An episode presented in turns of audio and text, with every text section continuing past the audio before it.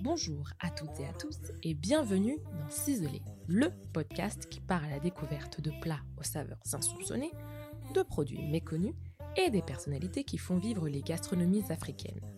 Je suis Basile et pour ce premier épisode, j'ai décidé de mettre les petits plats dans les grands. Est-ce que vous me suivez? Ciselé, saison 1, épisode 1, cap sur la banane plantain.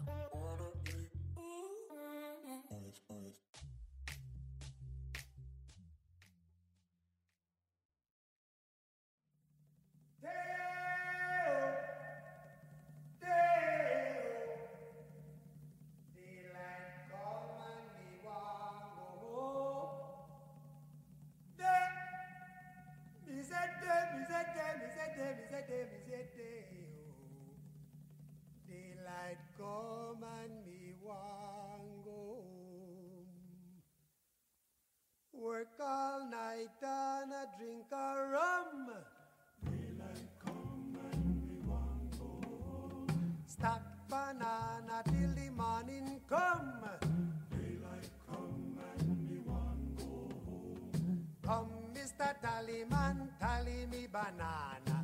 Daylight come and me want go home. Come, Mr. Tallyman, tally me banana. Communément appelé plantain parce qu'autrefois on désignait le bananier par le mot platane, cette banane, qui n'a rien à voir avec sa cousine la banane à dessert, répond également au nom de banane farine, banane poingot, banane à cuire ou banane cochon, selon les régions du monde. Les premiers plants de banane plantain seraient originaires de Malaisie. Aujourd'hui, elle est cultivée dans les régions tropicales de la planète et représente un aliment de base pour de nombreuses populations en Afrique et en Amérique latine. Elle constitue également une grande source d'énergie puisqu'elle est riche en vitamines A et C et regorge de nombreux minéraux comme le potassium, le magnésium, le zinc et le phosphore. Enfin, elle est particulièrement riche en amidon, ce qui fait qu'il est fortement conseillé de la cuire avant de la consommer, un peu comme une pomme de terre. Maintenant que nous en savons un peu plus sur la banane plantain, je vous propose que nous allions voir Bachir, qui nous fait l'amitié de nous recevoir et qui a davantage d'éléments à nous apprendre sur ce faux fruit. Bachir, bonsoir. Bonsoir. Merci beaucoup de nous accueillir pour ce premier épisode de Ciselé. Tout le plaisir est pour moi. Bon, c'est gentil. La première question que j'ai envie de te poser, c'est tu viens d'où, Bachir? Alors, moi, je suis originaire du Sénégal et du Cameroun. D'accord. Plus précisément, sénégalais de père, Oui, camerounais de mère. d'accord. Wolof de père, Mhm. Douala de mère. On est venu te voir aujourd'hui Oui. parce qu'on voulait en apprendre plus sur la banane plantain. Comment est-ce qu'on différencie la banane plantain de la banane à dessert que tout le monde connaît? L'un euh, l'un est plutôt euh, destiné à la consommation comme un légume, mais non comme un fruit. Voilà, la différence, c'est ça. Euh, Comment je reconnais une banane plantain d'une banane à dessert si je vois les deux à côté en fait? Comment je sais celle que je dois pas manger crue et celle Ah, mais écoute, euh, bah, c'est vraiment, écoute, c'est très très simple. La différence, tu la verras, parce que en fait, la banane plantain, dans sa forme initiale, elle est euh, plus charpentée, Mhm. elle est plus, bon, un peu plus longue, Mhm. un peu plus grosse, Mhm. un peu plus brute, tandis que s'il faut la qualifier comme ça, tandis que la banane euh, fruit, il y a une certaine finesse, elle est un peu allongée, il y a des petites taches, euh, on voit bien les, les, les, les, les rayures, le jaune est très très beau, tandis que, vous voyez, Tu sais pourquoi est-ce que le terme aloco c'est plus imposé qu'un Mm. autre? Mais parce que je crois que la Côte d'Ivoire en a fait euh, l'un de ses mets les, les plus importants, l'un de ses mets les plus importants. Et donc, quelque part, euh, en Côte d'Ivoire, le fait de l'appeler à locaux, ça s'est un peu institutionnalisé au sein de, de l'Afrique, de toute l'Afrique. Mais moi, ce que je veux dire chez moi, par exemple, du côté maternel, puisque j'ai une partie Afrique centrale et ma mère est, étant camerounaise, et Douala, nous, on appelle ça le misolet. Le mi-soleil. Oui, et tous les, les gens savent que, bon, euh, au Cameroun, du côté du littoral, du côté de Douala, du côté de d'Eya, de Bassa, de Crémy, on dit, ah, il y a les mi-soleil. Tu veux un peu de mi-soleil On sait que c'est la banane euh, frite. Mais les Ivoiriens ont vraiment, en Côte d'Ivoire, pour eux, euh, la loco, ça s'est institutionnalisé. Même on dit, on va à la locodrome. C'est vrai, ça, t'as raison, Oui. j'avais oublié cette expression-là, la on va locodrome. loco- à la locodrome. Et là-bas, quand tu vas à la locodrome, c'est pour manger, C'est vrai. consommer de la loco. Ça, c'est vrai, t'as raison. Voilà. Mais bon, est-ce que tu penses que partout en Afrique, toi pour qui le continent n'a plus beaucoup de secrets, euh, quand on vient et qu'on dit à locaux, est-ce qu'on se fait comprendre? Oui, alors là, totalement. Parce que même dans ces pays-là, sur les cartes des, des, des, des- des restaurateurs, souvent, on, on met euh, poulet braisé à locaux. Mhm. Donc, on comprend vite ce que c'est. On sait que c'est bananes frites, euh, c'est les plantains, ce sont les plantains qu- qu'on définit comme ça.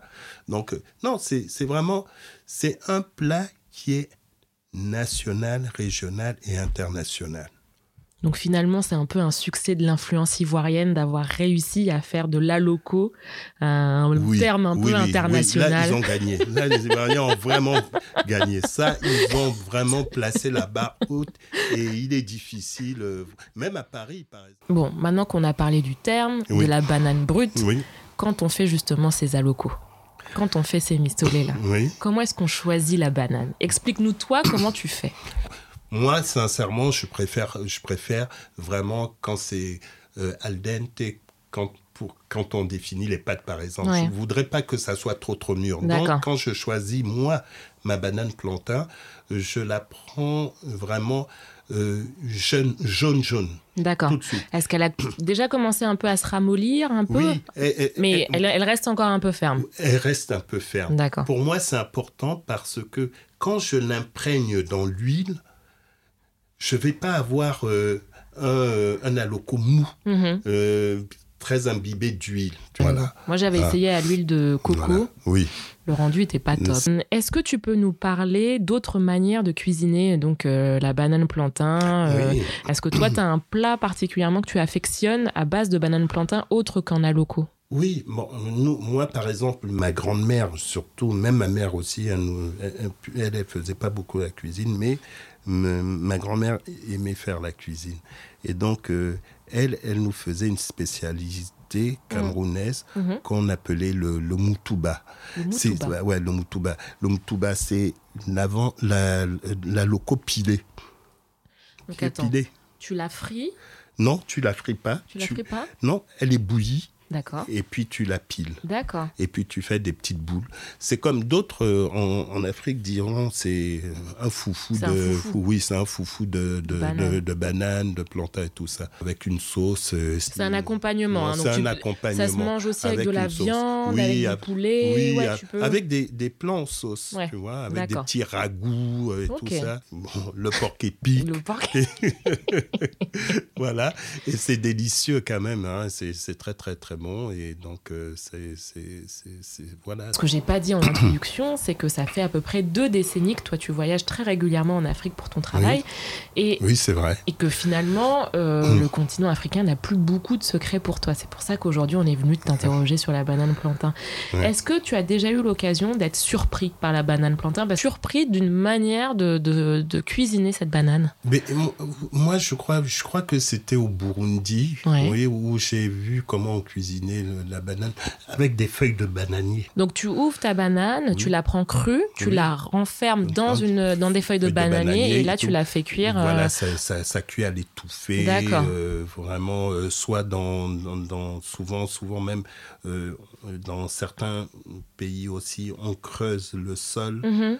On met des petites braises et Ouais. tout, on, on ferme ta banane et tout ça, là, ça cuit et tout, et ça te donne avec. Ils ont leurs ingrédients, hein, Oui. ils savent quoi mettre dedans, leurs produits, leurs. Bon, tu va, on vois, va au on Cameroun, on dit, tout ça on là. dit les BCC, les tout, les- enfin, ce sont des petits, euh, des ingrédients qu'on met pour rendre euh, magique les condi les ingrédients, les condiments, comme tu dis, pour rendre magique le plat.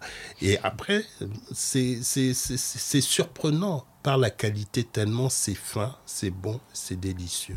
Bon, très bien.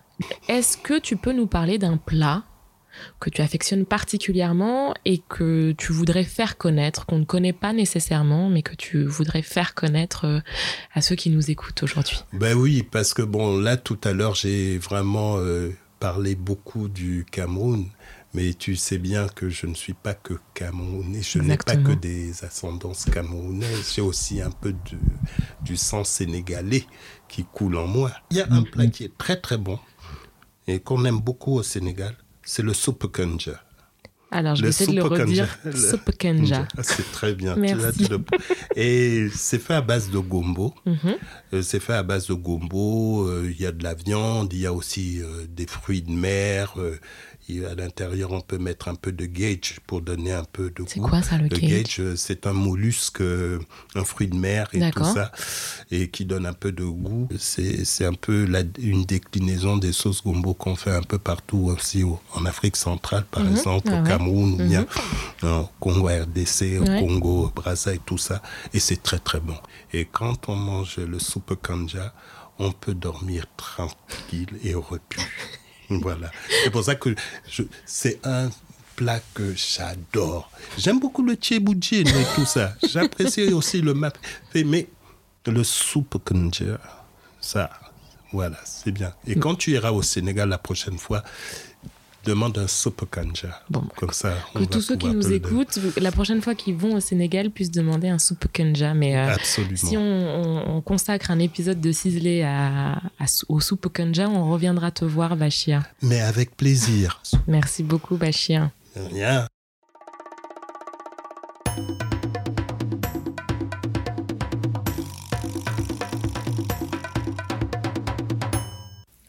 Nous continuons d'explorer la banane plantain avec un jeune chef talentueux, créatif, instinctif, à la cuisine sincère et franche. À seulement 29 ans, Elise Bond est un chef ambitieux, animé par une volonté claire, celle de mettre à l'honneur les produits des 54 pays d'Afrique dans leur diversité et leur richesse.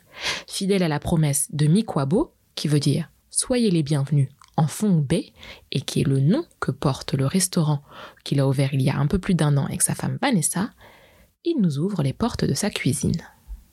Élise, qu'est-ce que vous êtes en train de faire avec la banane plantain Là justement, là, je vais prendre euh, la banane plantain. Là, je ne vais pas le faire comme, euh, comme les alocos. Mhm. Je vais le couper en tronçons parce que j'aime bien avoir euh, une banane qui, est vraiment très charnue. Et en gros, pour le visuel, avoir un, un, un tronçon de banane qui est assez intéressant. Ok. Je vais le faire frire. Ouais. Premièrement avec euh, le, le sel que je rajoute. Donc là, Ouais. vous avez mis du sel de Guérande sur un ça. bout de banane, ouais. Exactement. Euh, la banane, vous l'avez euh, plutôt jaune. Ouais. Elle est pas, elle tire pas vers le noir là. Elle est, elle est plutôt ferme quoi. Elle est plutôt ferme et elle a tendance à être dure. Moi, ce que je fais, c'est que je la, je la masse Ouais. et en gros, ça fait en gros que la chair devient plus tendre quand on va la cuire. Ça frit Ouais. et euh, je vais retirer, je vais retirer et après je vais refaire vite fait passer à la poêle avec un peu de euh, d'huile de palme. D'accord. Donc là, vous avez utilisé de l'huile de, de tournesol. Euh, voilà, c'est ça. Ok. D'accord. Voilà. je crois qu'on entend bien le- l'huile frire Exactement. et la banane qui commence un peu à se colorer. Ouais, on le sent même en l'odeur. Exactement. je vais le faire passer vite fait à l'huile de, De palme. Alors l'huile de palme, on, on fustige souvent l'huile de palme, mais l'huile de palme rouge, tant que c'est utilisé avec modération, il n'y a absolument aucun problème. Et il faut savoir que l'huile de palme, quand on cuisine avec, c'est aussi bon. Et qu'est-ce que j'aime bien avec l'huile de palme, c'est quand on le chauffe, il y a ce côté piquant qui sort. Le côté pi, euh, il y a une petite épice qui est dedans. Mhm. C'est pas une simple huile, c'est pas une simple huile, c'est une huile qui va rajouter du goût et des saveurs en gros à, à le produit. Ça, c'est un, une batavia que j'ai mis à cuire avec l'huile de palme. Ouais, vous l'avez badigeonné d'huile de palme. Comme, oui, voilà, c'est ça. Va accompagner la banane. Comme la- on va prendre la banane comme si c'était une viande, Ouais. une pièce de viande. Et en gros, il y aurait des condiments qui seraient là pour l'accompagner, pour euh, lui donner un peu plus de valeur. Ok. Et donc là, vous avez passé et la banane et la batavia euh, ça. au four. Alors là, vous avez fait quoi? Là, c'est des oignons que j'ai fait vite fait euh, au cire, avec une épice en gros qu'on peut trouver. Merci. avec une épice qu'on peut trouver à, au Cameroun. Et euh, moi, je trouve ça assez intéressant. Euh, niveau saveur, Ouais. Et même niveau euh, couleur, pour teinter, ça, teinte bien. Il y a, c'est un côté un peu gris vert C'est comme ça. ça. ça- Là, vous allez me dire ce que j'ai en train de faire. Ouais, je comprends pas bien. Justement, là, en fait, c'est un. C'est un fer que j'ai que, que j'ai récupéré en gros dans, dans un vide-grenier. Ouais, Et moi je trouve ça très intéressant parce que euh, je me rappelle quand j'étais en Guyane, ma mère elle avait la même. d'accord. Euh, avant, euh, on utilisait ça pour repasser les vêtements. Ça, on mettait un peu de charbon Ouais, et voilà, on repassait, char- on repassait avec. Là je me suis dit, c'est un bon, c'est c'est un bon outil en gros pour mettre à fumer ma banane. Et ça, cette recette, euh, elle vous vient d'où? Comment vous l'avez créée? Comment je l'ai créé Bon, c'est au feeling. C'est toujours au feeling. hein. J'ai de l'oignon, j'ai j'ai un peu d'arachide qui est là, euh, j'ai la banane. Donc je préfère toujours faire euh, voilà, à l'inspiration et surtout à l'instinct. D'accord. Ouais, j'essaye d'avoir au moins euh, des produits qui viennent un peu de partout Ouais, euh, dans, dans le continent, en gros, pour vraiment avoir une vraie euh, personnalité et, et voilà, une- la recherche surtout. La recherche surtout. en même temps, la flamme. Et après, Et donc là, euh, votre banane enfermée dans votre fer, vous êtes en train de la, c'est ça. la fumer au chalumeau avec le foin. Ah ouais, l'odeur qui s'en échappe là, Ouais. l'odeur de foin. On va le sortir. Pour finir, on met de la poudre cancan. Qu'est-ce que c'est? C'est une poudre euh, pour viande. En gros, c'est une épice. En gros, bah, ça c'est aussi pareil. hein, c'est une épice qui vient de Cameroun. D'accord. Nos accompagnements pour la banane. Le chou, euh, la Batavia qui a été euh, cuit à l'huile de palme Ouais. avec une mayonnaise de Sumbara en dessous. Là, on a une compotée en gros d'oignons euh, avec un peu d'arachide dedans pour donner un peu de goût, un peu de saveur. Et on a rajouté aussi du mbongo, c'est une épice assez noire qu'on retrouve au Cameroun. Mhm. Et là, la banane qui a été euh, frite Ouais. et après légèrement rôti avec le- l'huile de palme, une petite mayonnaise euh, de coriandre. euh, une petite euh, après j'ai mis aussi une épice cancan une épice cancan ou qu'on utilise euh, au Cameroun qu'on utilise aussi au Bénin même dans toute l'Afrique. On appelle soya on fait aussi du chakang- du chachanga avec on fait du soya avec. Donc voilà. C'est un peu euh, cet état d'esprit que j'ai voulu faire. Après le côté où on a fumé la banane avec le, le fer passé à l'ancienne euh, qui va donner ce, ce côté goût un peu fumé au- au- à ce repas. Ça a l'air merveilleux. Merci beaucoup, Elise. merci à vous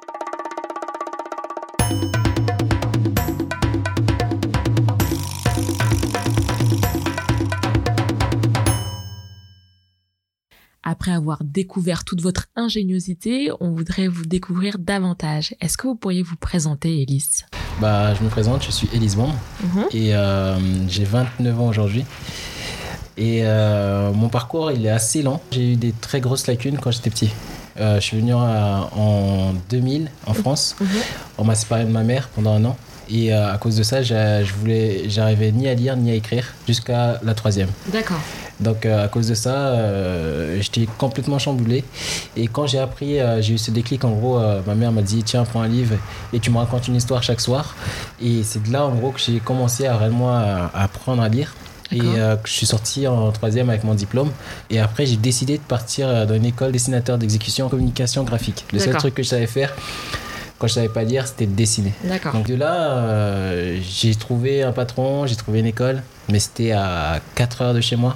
Ma mère m'a dit 9 heures. En gros, euh, c'est, pas possible, trouve autre chose. Donc je suis parti au CIO.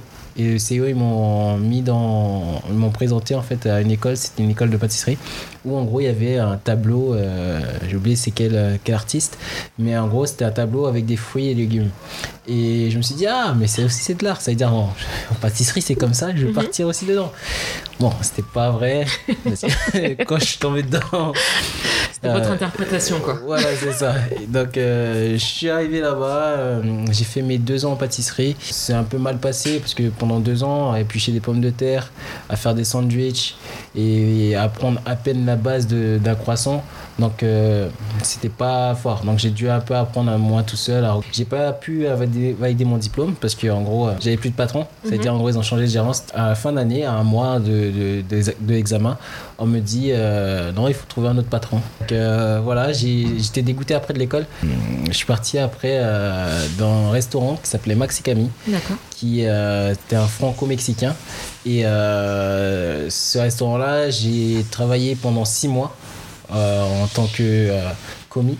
Et en gros, après ces six mois, il m'a fait passer à responsable traiteur parce qu'il a vu que j'avais quand même ce côté en gros euh, qui veut vraiment faire évoluer la boîte. de là, en gros, j'ai décidé d'arrêter. D'accord. J'ai arrêté et je me suis dit, je vais partir, je vais partir à l'école militaire pour me forger mon, mon, caractère, sortir un peu de mon carcan où j'étais avec les jeunes de la cité où on faisait un peu tout, n'importe quoi, on partait, voilà j'ai voulu sortir de ça et trouver en fait où était réellement ma place. Mhm. Et je suis parti à l'école militaire euh, pour être euh, commando parachutiste. Et euh, de là, j'ai fait quand même une, une belle année là-bas. En gros, à me lever tous les matins, euh, à 5 heures, des fois 4 heures. En fait, c'était compliqué au début, mhm. mais après, au fur et à mesure du temps, on, a, compris. Et, et, de là, j'ai. voilà, c'était vraiment cool. Et après ça, j'ai fini mon première année parce que voilà, on n'a pas continué. À la fin de l'école militaire, je suis rentré chez moi et euh, je me suis dit, euh, qu'est-ce que je vais faire? Et vu qu'il y avait euh, des jeunes en bas, ils disaient, ouais, et quand t'es parti, il y a des choses qui ont changé. Les grands, ils ont, ils ont ouvert des, des kebabs et tout. Mhm. Non, en plus, ils se font grave de l'argent dedans. Après, je fais, ah ouais? Non, ils font de l'argent et tout. Après, il faut, ouais, mais de toute façon, non, on peut pas. Ça, c'est un truc de grand, ça, tu vois. et, et, moi, je, je, regarde le truc et je me dis, je me mets à réfléchir. Je me dis, mais si eux, ils ont ouvert, pourquoi pas moi mhm. et, et, de là, je me suis enfermé dans ma chambre à travailler sur des, sur, sur des, euh, sur des concepts de restaurant et à me dire que j'ai ouvert mon restaurant dans trois mois. Et, et là, euh, ma mère euh, et mon père, mon frère et soeur, ils disaient Ouais, mais qu'est-ce que tu fais dans ta chambre? Tu sors pas, qu'est-ce que tu fais? Et j'ai dit, ouais, je travaille sur un truc, j'ai ouvert mon restaurant. Eux, ils se foutaient de moi, en fait. et ouais, lui, il est complètement luné, il sort de l'école militaire, il sort de l'armée, et maintenant, il dit, il va ouvrir son restaurant. Mhm. ok, d'accord. Et euh, de là, quand j'ai euh, j'ai commencé à travailler dessus, arrivé euh, au deuxième mois, là, j'étais ma démarche, c'était de partir voir des locaux. Et j'ai eu un, un, coup de cœur, entre guillemets, sur un restaurant qui était à rue Charenton, pas trop loin de Bastille. Et le truc, c'est que l'endroit était propre, il n'y avait pas de travaux à faire, donc c'est ça le coup de cœur. Donc on s'est dit, oh, c'est top et tout la personne, elle nous a vendu, elle m'a vendu un peu de rêve. Ouais, en gros, là, il y a du monde qui vient tout le temps, tout ça. Et moi, comme on dit, euh, comme je disais auparavant, j'étais jeune, euh, euh, j'avais cette fougue, mais j'avais pas réfléchi en gros que les gens aussi, des fois, ils peuvent sortir des mythos. Et j'avais le choix entre celui-ci et un autre où il y avait beaucoup de travaux à faire. Donc je me suis dit, bon, Bon, j'ai pas envie de faire tout ça de travaux, c'est mhm. compliqué. Je prends l'autre. Et euh, finalement, j'ai pris ce restaurant. On est resté un an là-dedans. Ouais un an, pourquoi? Euh, normalement on devait rester plus longtemps. Mais euh, là, le concept du restaurant, c'était quoi Le concept, c'était un restaurant euh, autour de, des Antilles. D'accord. C'était des plats antillais traditionnels. Vous êtes originaire d'Haïti, c'est ça Je suis, ouais, c'est ça. Mes parents sont haïtiens. moi, je suis né en Guyane. Voilà, c'est ça. Et après, je suis venu en France en 2000. Là, c'était des plats, voilà, assez généreux. Il y avait des mmh. il y avait des acras, il y voilà, des, des, des viandes boucanées, tout ça. C'était top. Euh, la clientèle au début c'était dur parce qu'en gros m'a dit euh, qu'il y avait du monde, finalement il n'y avait personne. Le propriétaire en fait euh, il montait le loyer chaque mois ah. et donc je me suis renseigné et après j'ai vu qu'en gros le contrat était complètement faux. Donc voilà, et c'est là que j'ai rencontré Vanessa. là ça fait 7 ans, ça fait 7 ans qu'on travaille sur ce projet en gros d'ouvrir un restaurant qui est autour des 54 États d'Afrique et des îles d'outre-mer. Mhm. Parce que j'avais rencontré, je sais pas si vous connaissez Joey Malanga. Bien sûr. quand j'ai ouvert mon restaurant, il venait juste, tout juste de sortir d'Objectif ou de Top Chef. Top Chef, ouais. Voilà. Et euh, donc on a eu ce feeling de parler euh, tranquille ensemble. On a, on a tous les deux le même âge. Donc on a commencé à bien discuter. Et euh, lui aussi, sa démarche, c'était vraiment de, mm. de, de, mettre en valeur ses, ses produits, en fait, l'Afrique. Donc on a fait plusieurs prestations ensemble au fur et à mesure du temps. Donc moi, je me suis dit, bah, je vais aussi essayer des fois aussi euh, être avec lui pour défendre un peu cette, euh, cette cause. Parce que j'ai fait ce, ce constat parce que lui, après, je lui ai demandé est-ce que tu comptes installer un restaurant à Paris? Lui, c'était pas son, son, Son objectif. son objectif. Ouais. Lui, c'était plus pour partir après euh, En Afrique. en Afrique pour vraiment développer tout ça. Donc je me suis dit, bon, vu qu'il n'y a personne sur Paris, qu'est-ce que je peux faire? Ben, je, vais, je vais essayer de trouver, est-ce qu'il y a des restaurants, est-ce qu'il y en a qui le font? Et il y a plein de restaurants, là, j'ai regardé, il y a plein de restaurants type cuisine d'Afrique, Ouais. mais euh, qui a pas ce côté de restaurant où en gros on casse les codes, Ouais. où on vraiment on montre le produit, où on montre en fait le produit qui vient d'un pays, mais pas de, de l'Afrique en tant qu'elle, parce Mm. que les gens ils parlent souvent d'Afrique comme si c'était un pays, mais c'est un continent. Et ils oublient cette notion de continent, parce qu'il y a quand même 54 États en Afrique, et 54 États en Afrique, c'est des pays. Et c'est pour ça que moi, à chaque fois quand je prends mes, mes ingrédients, euh, je, dis, euh, je parle à les convives, je leur dis ce, ce produit-là, il vient de Cameroun, ce produit-là, il vient du Ghana. Après, si c'est un truc qui est bien plus travaillé, comme le mitumba, c'est un produit qui vient du Cameroun, mais aussi c'est les tribus des Bassa qui font. Donc voilà, mettre un point dessus, parce que les gens ils connaissent pas. Et il faut les éduquer. Aujourd'hui, euh, c'est comme ça. Et euh, la- comme la grande cuisine était venue avec les, les, les Paul Bocuse, etc., ils ont éduqué, une euh, ils ont éduqué en gros les palais de chaque personne qui, qui venait manger. Parce qu'avant, ils mangeaient la viande complètement grise, complètement bien cuit. Et eux, ils sont venus avec leur, leur saumon à l'oseille qui est limite mi-cuit en Mhm. gros intérieur. Et les gens ils disent, mais attends, il nous fait manger du, du poisson cru. Que non. Là, je change. Et euh, c'est ce que aujourd'hui que j'essaye de faire ici à Paris. On a fait 7 ans à travailler dessus, 7 ans à courir après les banques. Les banques ne voulaient pas parce qu'en gros, ils ne voyaient pas que euh, un restaurant gastronomique euh, à Paris fonctionne avec un level que je voulais parce que le business plan il était quand même bien bien rodé Mhm. et limite pour eux il était trop bien fait pour qu'en gros que ça fonctionne Oui, vous étiez juste un rêveur, quoi. Exactement. c'est ça, c'est ça. J'étais un gros rêveur, donc ils n'ont pas voulu me suivre et on a fait toutes les banques de Paris, c'est-à-dire toutes les enseignes Ouais. qui existent, même euh, une enseigne portugaise qu'on a fait. Ok. Donc en gros, voilà, on, a- on les a tous faites et rien. Rien. Donc on s'est dit, on va ouvrir nous-mêmes. On a pris nos propres petits sous. Ouais, On s'est dit, voilà, c'est Ouais. ça. Là, comme vous voyez le restaurant comme il est, en gros, euh, c'était un kebab. Mais euh, vu que les banques nous ont pas suivis, donc j'ai dû tout faire tout seul. C'est-à-dire tous les travaux ici, tous là? les travaux. On a dû tout, Wow. j'ai dû casser tout ça. On a remis ça, on a mis l'étoile de verre derrière, on a fait la peinture. Euh, on s'est dit on va mettre tout notre amour dedans Mhm, et en espérant que les convives en gros le ressentent. Bien sûr. Parce que voilà, on- on n'a pas les finances pour faire, mais on va le faire. Et on est assez content parce qu'en gros, euh, les produits, euh, les produits qui viennent d'Afrique ou des îles d'outre-mer, il faut les mettre en valeur. Et après voilà, après je dis pas que c'est eux aussi peuvent le faire, tu vois, mais aussi à un moment donné, en tant que Renoir, euh, on doit savoir ce qu'on veut et on veut. Et ce qu'on veut, des fois, c'est de faire évoluer le continent. Vous avez décidé de faire selon les saisons, selon vos inspirations. Euh, ju- justement, quand on est face à un public pas initié, Mm.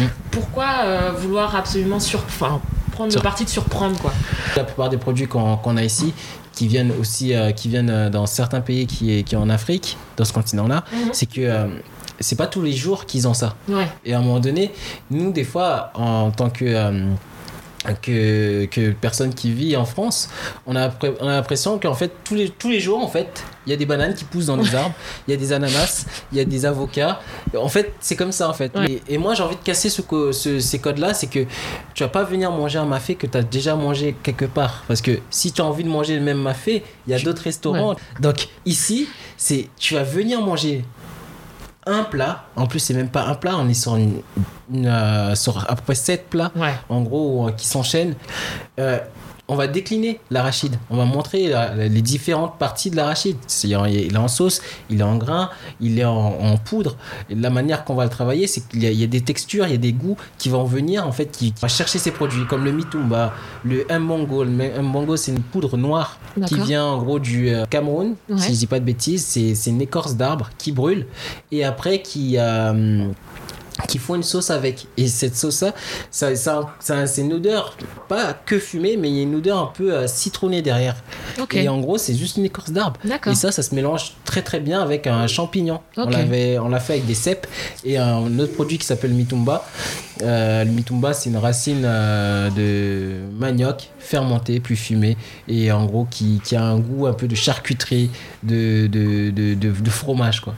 Donc c'est fou, c'est juste, le- juste un manioc. Et, et quels sont les retours que vous avez eu de votre clientèle, justement, et j'ai envie de dire de votre clientèle euh, parisienne Quel retour? Mais justement en gros, euh, assez surpris. Ouais. Je me rappelle, bon, il y a lui, euh, j'avais un, il y a un client qui est venu, il passe comme ça, il Mhm. regarde euh, le menu, il ouvre la porte, il me dit mais vous trouvez pas que vous êtes assez cher? Et euh, mais ça le regarde. En gros, c'était l'un des premiers, euh, l'un des premiers clients qui venait. Mhm. Et il rentre comme ça, il dépose son manteau, genre en gros. Et euh, nous, on le regarde, en limite, il est complètement fou ce mec. Il mange, il finit, il finit de manger. En gros, il paye et il part. En gros, nous, ce qu'on a compris, c'est que. Ok, on a fermé sa bouche déjà pour commencer. Toutes les personnes qui venaient, en gros, qui Mhm. n'ont pas forcément l'habitude de, de ce côté, en gros, très épicé. Parce que moi, quand un plat doit être piquant, il est piquant. Quand il doit être amer, il doit être amer. Donc je vais pas essayer de camoufler Mm. de, de, de, de camoufler euh, les plats pour en fait les vous plaire. adapter Voilà, à ça. des palais, oui. Voilà, exactement. Donc euh, comme Vous y allez franchement. c'est ça. Voilà. Si on, si on fait quelque chose, soit on le fait, soit on le fait pas. Moi, c'était un chef qui est, qui, que j'avais vu en gros euh, à, le jour de ma dotation euh, Goemio. C'était Alain Ducasse. Il a fait. C'est bien ce que tu fais, c'est bien ce que tu, le, le projet que tu, que tu me parles. Il y a un truc qu'il faut pas oublier. C'est si ton plat doit piquer, il pique. S'il doit être amer, il doit être amer. Va pas là où t'as pas pied. Là, c'est Alain Ducasse qui vous dit C'est ça. ça. Exactement. Donc, je me dis, c'est une- intéressant ce qu'il Ouais. dit. Parce qu'en vrai de vrai, c'est des fois on a envie de plaire, donc on va aller mettre pied là où on n'a pas pied. Mhm. Et, et c'est pas ça. Donc la vraie nature que je dois donner, par exemple, dans ma cuisine, c'est celle que moi j'ai l'habitude Ouais. de faire et celle que je veux réellement que ces personnes puissent avoir. Et bon, j'avais la question de savoir si vous vous censuriez, mais je- de ce que je comprends, vous, vous y allez franchement, vous avez peur de rien, Non. en tout cas pratiquement rien. Euh, vous êtes prêt à proposer une chikwang qui sent fort. Ah mais ça je le propose. Vous proposez la chikwang? Ah, convaincu que je l'ai, proposé. je l'ai- le plat, le- je l'ai appelé euh, le manioc en trois façons. qui nous écoutent et qui savent pas ce que c'est que la chikwang, évidemment, la chikwang, c'est, c'est, c'est de- du manioc qui a ça. été retravaillé en pâte Exactement. et euh, finalement euh, fermé dans des feuilles C'est de ça. bananier. C'est ça. Exactement. et quand on ouvre ces feuilles-là, il y, a Ah, une- c'est- il y a une odeur, je ne saurais qualifier, C'est ça. qui est très particulière. Exactement. Moi, je j'essaye pas de camoufler cette odeur. Ouais. Donc après, je qu'est-ce que je fais, c'est que je, après, je le fais vite fait passer à, à la poêle avec un avec un, un peu de piment que je fais là, piment gingembre, paf, je le fais, et après balance, euh, je, balance dans le plat. Et ça fait qu'il y a le côté qui est piquant, pimenté, euh, subtilement. Et tous les trucs qu'ils ont, qu'on a peut-être peur, c'est là, c'est ceux-là qu'ils aiment. Ouais, et c'est pour ça que je me suis dit, aujourd'hui, si on a des plats en gros à proposer, il faut pas avoir peur Vous de le peur, proposer. ouais, Donc, il faut le faire, il faut les, il faut les montrer. Et c'est pour ça qu'à la fin de chaque service, quand on a fini en gros le dessert, c'est que je pars vers les, les convives avec un gros plateau où il y a tous les ingrédients, tous les produits, mais bruts. Ouais, qu'ils ont mangé. ouais, S'il y a un vieux poisson qui qui, qui, qui, qui, qui a pas une belle tête, parce que des fois, on a des poissons fumés là, ils ont, ils ont une tête assez bizarre. Donc je les montre, je les montre et je les fais sentir. Je les dis voilà, c'est ça, le sumbaras pareil. Le... Et c'est ça que j'essaye de faire euh, réellement dans, dans le restaurant, c'est de sensibiliser. Moi, c'est c'est ça. On veut vraiment respecter les saisonnalités, respecter les petits producteurs, en gros, pourquoi ils se battent. Mhm. Et, et parce que les petits producteurs, ils respectent quand même la saisonnalité comparé aux gros. Et euh, pour terminer, dernière question, euh, est-ce que vous avez prochainement un, un challenge ou un défi, un produit euh, très particulier que vous, allez, vous avez envie d'introduire dans votre carte dès que le restaurant va pouvoir réouvrir? Hum, Là, pour le moment, pas forcément. euh, J'ai pas forcément de challenge pour euh, la réouverture. Là, on est en train de euh, retravailler notre menu. On va plus, euh, plus, plus la, la, la mettre encore plus en valeur. C'est-à-dire, Mhm. il y aura plus de mets, euh, une découverte encore plus, plus, plus large et les faire voyager au travers de tous ces produits. Super, merci beaucoup Elise. Merci à vous. Nous voici arrivés au terme de ce premier épisode de Ciselé. J'espère qu'il vous aura plu et que vous aurez eu autant de plaisir à l'écouter que j'en ai eu à le produire. Si c'est le cas, n'hésitez pas à parler de Ciselé autour de vous et à laisser notes et commentaires dithyrambiques sur Apple Podcast. Vous pouvez également retrouver Ciselé sur votre plateforme de streaming préférée et je vous dis à très vite pour un prochain épisode. D'ici là, on se donne rendez-vous sur notre site internet ciselé sans accent sur le dernier e.fr et sur Instagram. À très vite.